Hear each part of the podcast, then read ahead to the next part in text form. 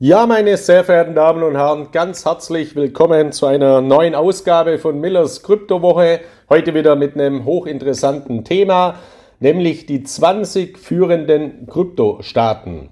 Ja, die 20 führenden Kryptostaaten in Relation oder mit Bezug auf die Besitzer von Kryptowährungen, also die prozentuale Anzahl, die Quote an Bürgern in den jeweiligen Staaten, die heute bereits Kryptowährungen besitzen.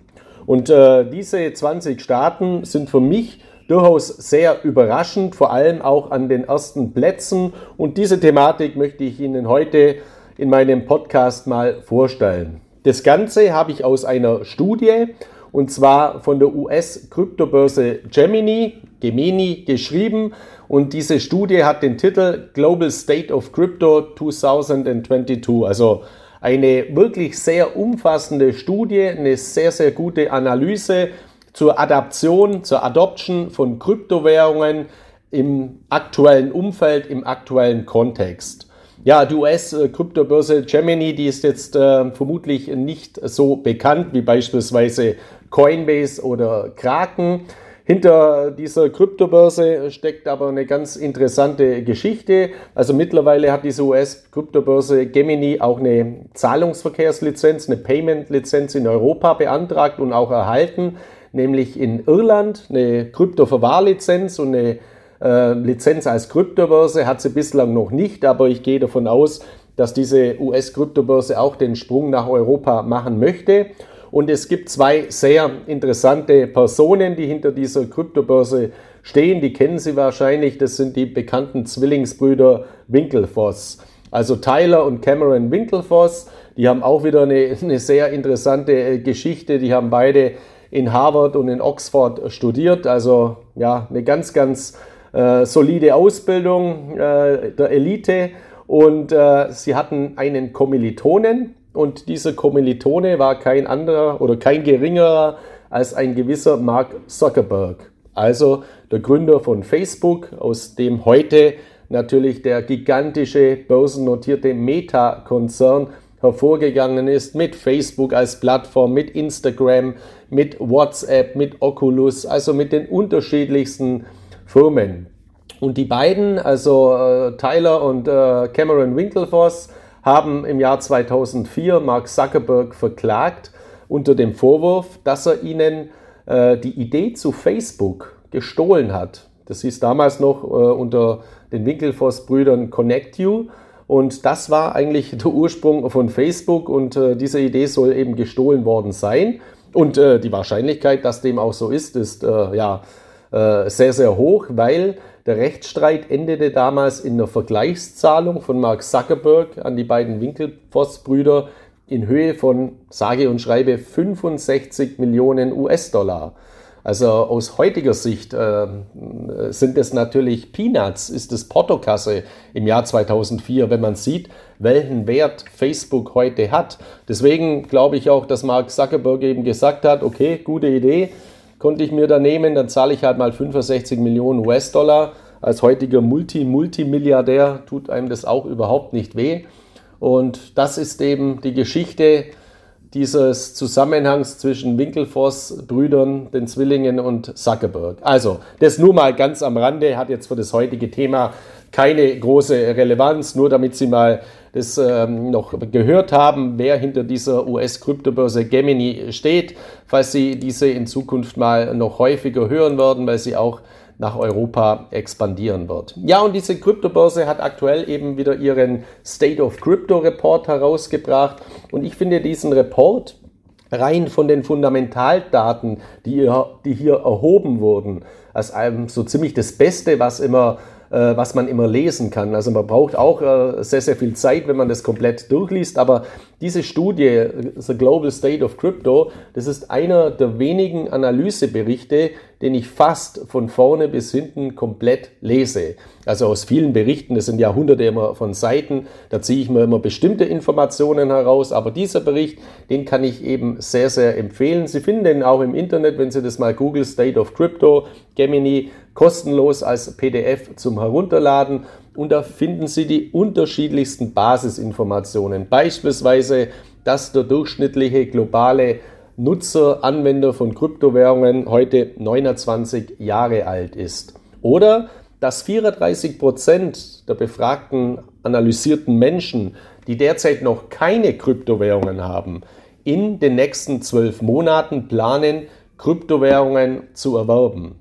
Eine weitere sehr interessante Zahl für mich zumindest ist auch, dass 67 Prozent aller Befragten durch die Covid-19-Pandemie, also durch die Coronavirus-Pandemie, dazu animiert wurden, in Kryptowährungen zu investieren.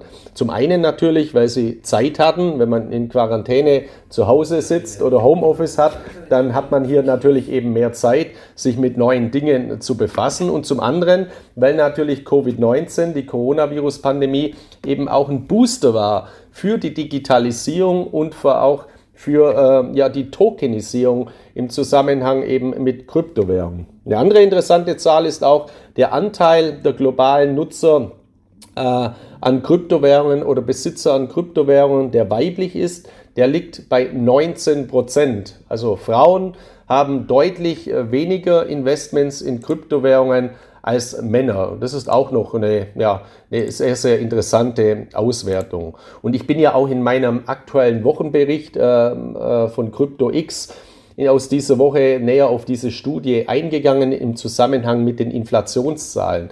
Also die Inflationszahlen sind natürlich auch sehr, sehr interessant. Sie wissen, wir haben eine massiv steigende Inflation auch in Europa.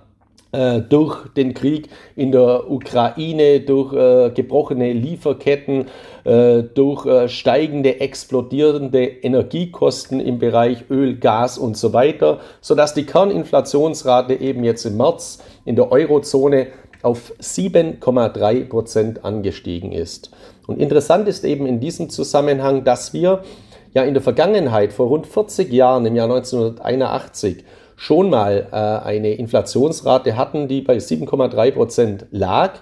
Das war damals auch bedingt eben durch den Anstieg äh, von, äh, von Öl, also durch eine Preisexplosion von Öl im Zusammenhang mit dem ersten Irakkrieg. Also ist 40 Jahre her, wir werden uns kaum noch daran erinnern. Aber der große Unterschied, der auch die, die, die Marktmechanismen sehr, sehr gut verdeutlicht zur heutigen Zeit, macht eben die Leitzinsentwicklung. Zum damaligen Zeitpunkt hatte die Deutsche Bundesbank, also die Europäische Zentralbank gab es vor 40 Jahren natürlich noch nicht, sondern die D-Mark und die Deutsche Bundesbank. Zum damaligen Zeitpunkt hatte die Deutsche Bundesbank einen Leitzins, Leitzins von 11,4 Prozent bei einer Inflationsrate von 7,3 Prozent. Und heute haben wir eben einen Leitzins von 0 Prozent seitens der Europäischen Zentralbank bei der identischen Inflationsrate. Und das verdeutlicht eben sehr, sehr gut, dass unser System, dass dieses Zinssystem, dass dieses Geldschutzsystem, das ja die Aufgabe ist einer Notenbank, einfach nicht mehr funktioniert. Und das bedeutet im Umkehrschluss, Sie als Bürger sind selber dafür verantwortlich, dass Sie Ihre Vermögenswerte schützen, dass Sie sich vor Inflation schützen, weil die Notenbanken können das nicht mehr oder tun das nicht mehr. Ich habe auch eine Banklehre gemacht vor vielen Jahren, im Jahr 1994. Da hat man auch Unterlagen bekommen, also Ausbildungsunterlagen. Und da hat man natürlich auch ein großes Kapitel gehabt zur deutschen Bundesbankpolitik. Und das oberste Ziel der Deutschen Bundesbank ist die Geldwertstabilität. Die Geldwertstabilität ging über alles. Und das sollte ja natürlich auch mit der Europäischen Zentralbank weitergeführt werden. Fakt ist aber, das funktioniert nicht mehr. Das ist einfach nicht mehr vorhanden. Deswegen muss man sich selber schützen. Und hier ist es eben interessant, mit, mal, mit Blick auf die, die Inflationszahlen, dass eben Personen in diesem State of Crypto Report von Gemini sagen, die aus Lateinamerika kommen. 46 Prozent der Kryptokäufer sagen dort, ich kaufe Kryptowährungen auch deswegen, weil ich mir davon einen Inflationsschutzeffekt äh, verspreche. 46 Prozent aus Lateinamerika, also aus Südamerika. Das ist jetzt nicht überraschend. Warum? Ja, weil südamerikanische Währungen natürlich seit vielen Jahren Weichwährungen sind und ständig abwerten. Also diese Menschen in Südamerika, die sind seit Jahren und Jahrzehnten geplagt von hoher Inflation. Im asiatischen Pazifischen Raum ist die Quote immer noch bei 32 Prozent und in Afrika identisch hoch, auch bei 46 Prozent. Hier ist natürlich der gleiche Effekt. Viele afrikanische Länder haben gigantische Inflationsraten und ihre Währungen verfallen. Im Mittleren Osten sind es wiederum nur 34 Prozent. Also ich fasse nochmal zusammen, Südamerika und Afrika, 46 Prozent der Menschen sagen, ich investiere in Kryptowährungen, weil ich mir Inflationsschutzeffekte verspreche. In Asien-Pazifik und im Mittleren Osten 32 bzw. 34 Prozent. Und wenn wir jetzt in die USA und nach Europa blicken, dann sind es in den USA nur 16 Prozent und in Europa nur 15 Prozent. Warum?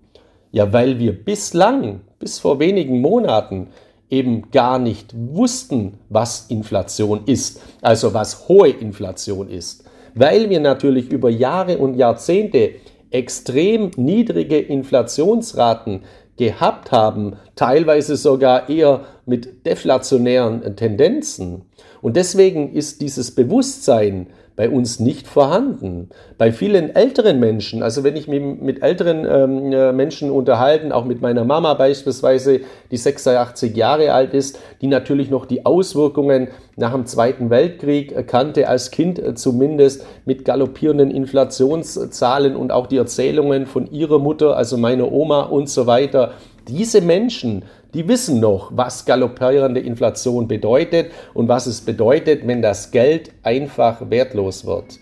Wir kennen das nicht mehr. Nur jetzt durch diesen Paradigmenwechsel, durch diese tektonischen Verschiebungen, die dieser Russland-Konflikt auch ausgelöst hat, durch die explodierenden Energiepreise, auch durch massiv steigende Lebensmittelpreise, die wir ja mittlerweile sehen, lernen wir langsam auch wieder, was es heißt, was Kaufkraftverlust bedeutet.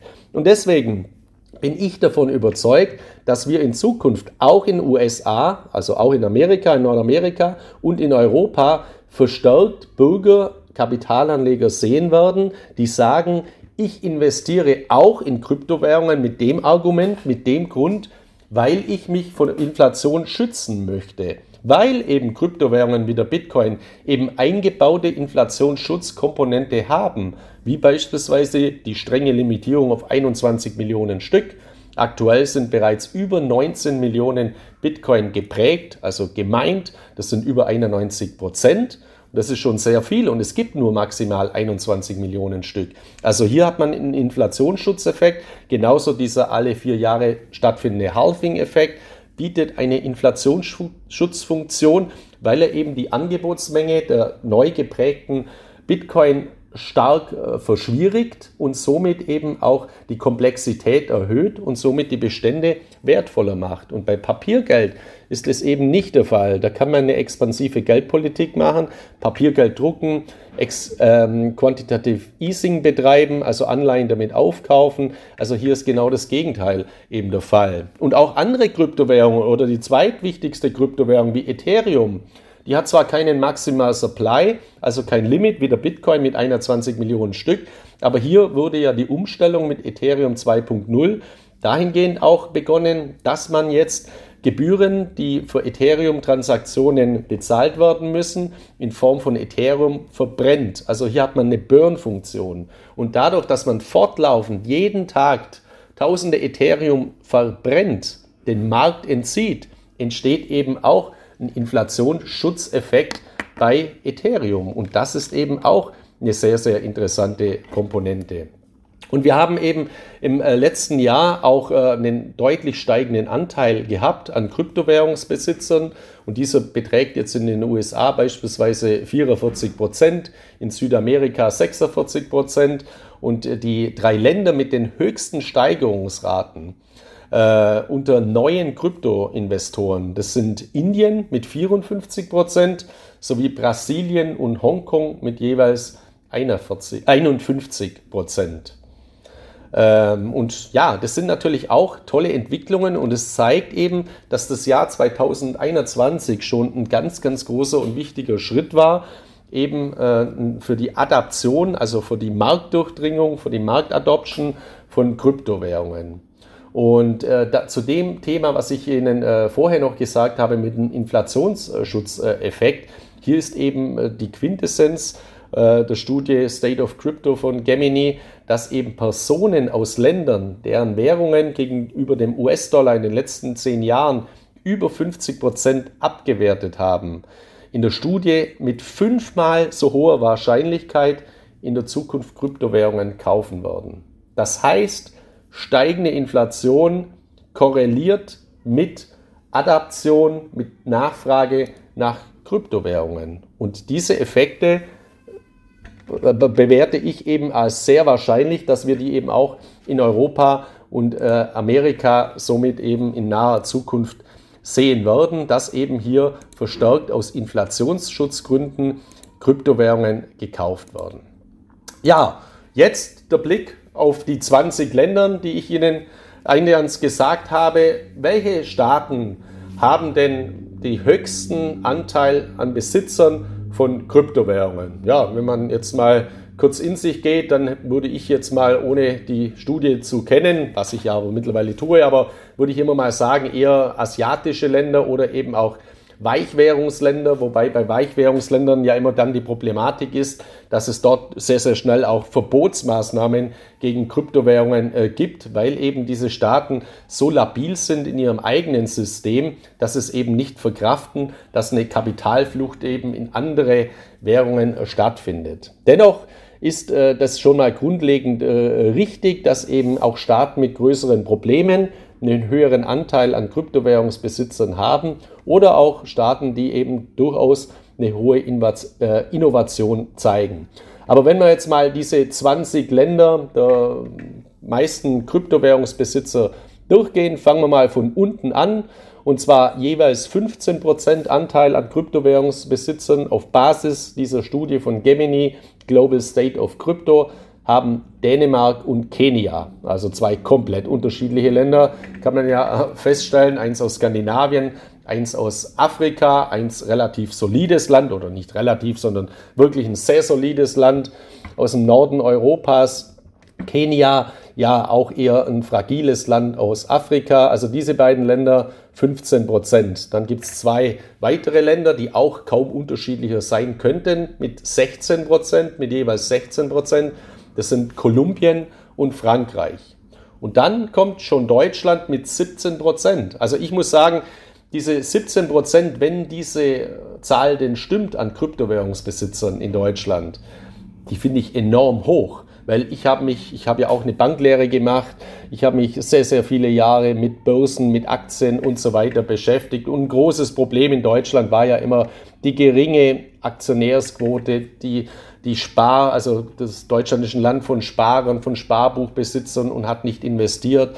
Und diese Aktionärsquoten, die lagen immer viele, viele Jahre und Jahrzehnte bei 10, 12, 13 Prozent. Dann kam irgendwann mal die Deutsche Telekom, die an die Börse gegangen ist, wo so eine Volksaktie herauskam. Da haben dann viele investiert erstmals und sich eine total blutige Nase geholt. Dann kam der neue Markt, der auch ja ein Fiasko war oder er ist zumindest in dem Fiasko geendet. Und dann haben viele Anleger eben über viele Jahre nicht mehr in Aktien investiert und erst jetzt auch in den letzten Jahren mit der Niedrigzinsphase, mit der Strafzinsphase, wo eben die Alternativen auch fehlen, dass Anleihen, Sparbriefe, Sparbücher, Festgelder faktisch weggebrochen sind, haben sich eben verstärkt wieder Anleger aus Deutschland auch den Aktienmärkten zugewandt. Und das ist ja auch sinnvoll, weil langfristig sind Aktien eben hervorragende Investments. Und deswegen überrascht mich schon sehr, dass diese Kryptowährungsquote bereits so hoch ist, selbst wenn diese Zahl von 17 Prozent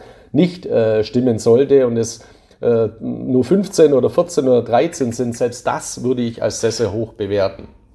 Ja, dann gehen wir weiter. 18 Prozent haben drei Länder, das ist Australien, Irland und Großbritannien. Dann äh, Norwegen hat eine Quote von 19 Prozent. Indien und die USA haben jeweils 20 Prozent, also 20 Prozent Kryptowährungsbesitzer in Indien und den USA. Natürlich jetzt große Volkswirtschaften mit sehr vielen Menschen. Also hier ist ein, Entschuldigung, natürlich der Einfluss dann sehr, sehr groß, beziehungsweise die Auswirkungen auch sehr, sehr groß. Dann Mexiko liegt äh, auch weit vorne mit 22 Prozent. Und dann kommt ein Land, ja, das man zu einem anderen Land zuordnen kann, in dem Kryptowährungshandel äh, und auch das Mining faktisch verboten ist, aber nicht der Besitz, und zwar China. Es ist aber nicht China, sondern Hongkong. Hongkong ist ja nicht mehr äh, eine Kolonie von Großbritannien, schon seit vielen Jahren nicht mehr, gehört auch äh, zu China, aber konsequenterweise müsste ja dann auch in Hongkong alles verboten sein, ist es aber eben nicht. Und deswegen ist die Quote in Hongkong, äh, was auch zu China gehört, bei 24 Prozent eben deutlich äh, oder sehr, sehr hoch, obwohl es ja zu einem Land zugehörig ist, wo Kryptowährungen derzeit noch sehr, sehr restriktiv behandelt werden. Und es zeigt eben auch, dass derartige Verbotsmaßnahmen faktisch wirkungslos sind, weil eben in dieser Welt äh, der Kryptowährungen, der dezentralen äh, Kryptowährungen, eben dann immer andere Mittel und Wege gesucht werden können, um derartige Verbote auch zu umgehen.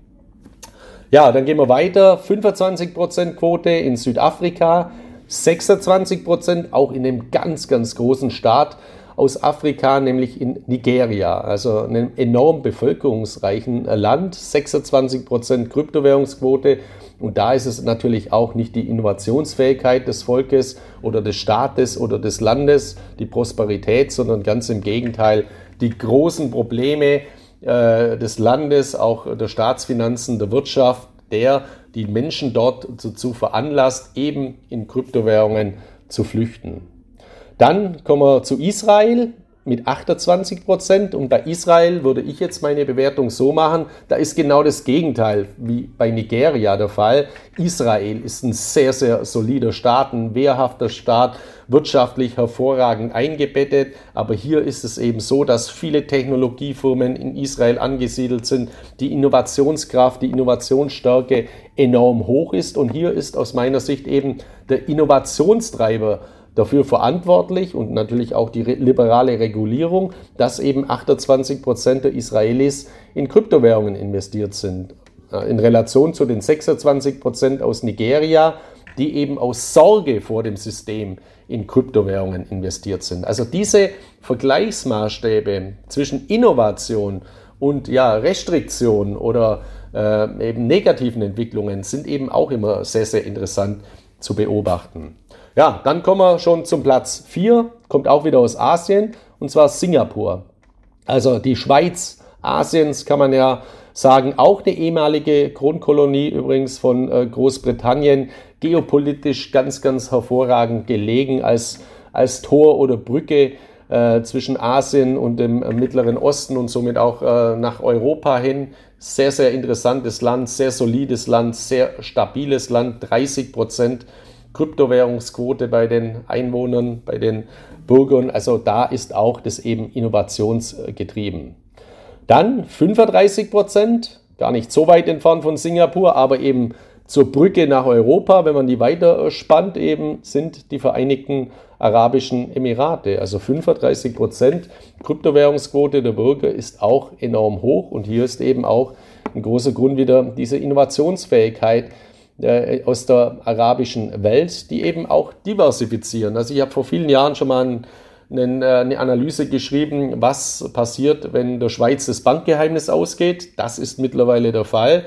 Und es dann weitergeführt, was passiert, wenn der Wüste das Öl ausgeht. Das ist zwar noch nicht der Fall, also es gibt noch äh, genügend Öl und Gas auch in den arabischen Ländern, aber diese Länder planen natürlich strategisch schon seit langer Zeit vor. Was ist, wenn die Erdölquellen eines Tages mal äh, versiegen? Dann müssen wir eben andere Geschäftsmodelle haben und das tun sie. Die investieren eben sehr, sehr stark nicht nur in den Tourismus, sondern in die unterschiedlichsten Wirtschaftsbereiche. Deswegen auch eine interessante Entwicklung. Also Vereinigte Arabische Emirate auf dem dritten Platz. Ja, und dann kommen wir zu den beiden zum ersten und zweiten Platz und es gibt in diesem Fall keinen zweiten Platz, weil eben beide Länder Führend sind mit jeweils 41 Prozent. 41 Prozent der Bürger halten Kryptowährungen und das sind die beiden Länder Brasilien und Indonesien. Also für mich jetzt durchaus überraschend im Bereich Indonesien äh, und Brasilien, dass diese Länder so führend sind. Bei Brasilien äh, ja, liest man ja immer relativ viel auch Negatives äh, durch den Präsidenten, der ja auch hier stark autokratische Züge äh, teilweise hat, also Bolsonaro und äh, ja komische Entscheidungen trifft. Dennoch in bestimmten Bereichen sind die Entwicklungen in Brasilien sehr, sehr interessant. Zum Beispiel macht äh, Brasilien, plant derzeit einen eigenen Zentralbank-Token, den sogenannten Real Digital oder Real Digital oder wie immer man den äh, dann nennen möchte, über die Banco Central do Brasil. Und dieses Projekt ist auch schon sehr, sehr weit äh, fortgeschritten und da äh, kooperiert übrigens Brasilien auch mit einer deutschen äh, Firma, äh, bei der ich mir immer sehr schwer tue, die auszusprechen, also Giesecke und Deveron, glaube ich, G&D aus äh, München, die früher mal äh, eben Banknoten hergestellt haben. Oder machen sie heute natürlich auch noch. 1852 gegründet wurden, aber mittlerweile sich eben auch fokussieren auf die neue Welt der Banknoten. Und die liegt eben nicht im Papier, wo man eine Banknote draufdruckt, sondern im Token, in der Tokenisierung. Und deswegen ist es interessant, dass die jetzt an diesem Projekt mitmachen für eine digitale Zentralbankwährung eben in Brasilien, den Real Digital.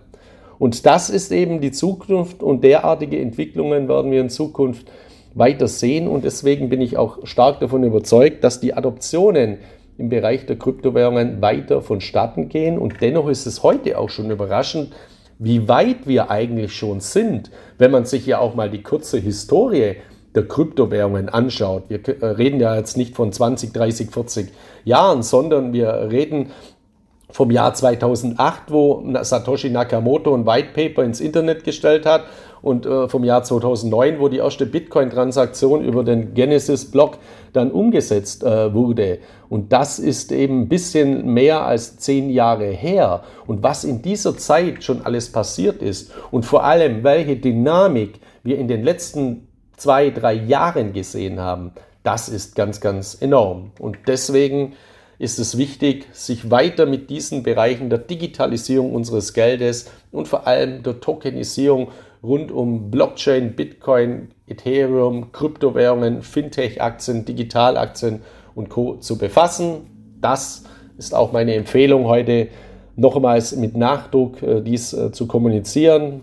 Und in diesem Sinne wünsche ich Ihnen eine erfolgreiche Restwoche und wir hören uns dann wieder im, in der kommenden Woche mit einer neuen Ausgabe von Millers Kryptowoche. Bleiben Sie guten Mutes, bleiben Sie gesund. Viele Grüße aus Mallorca. Ihr Markus Miller.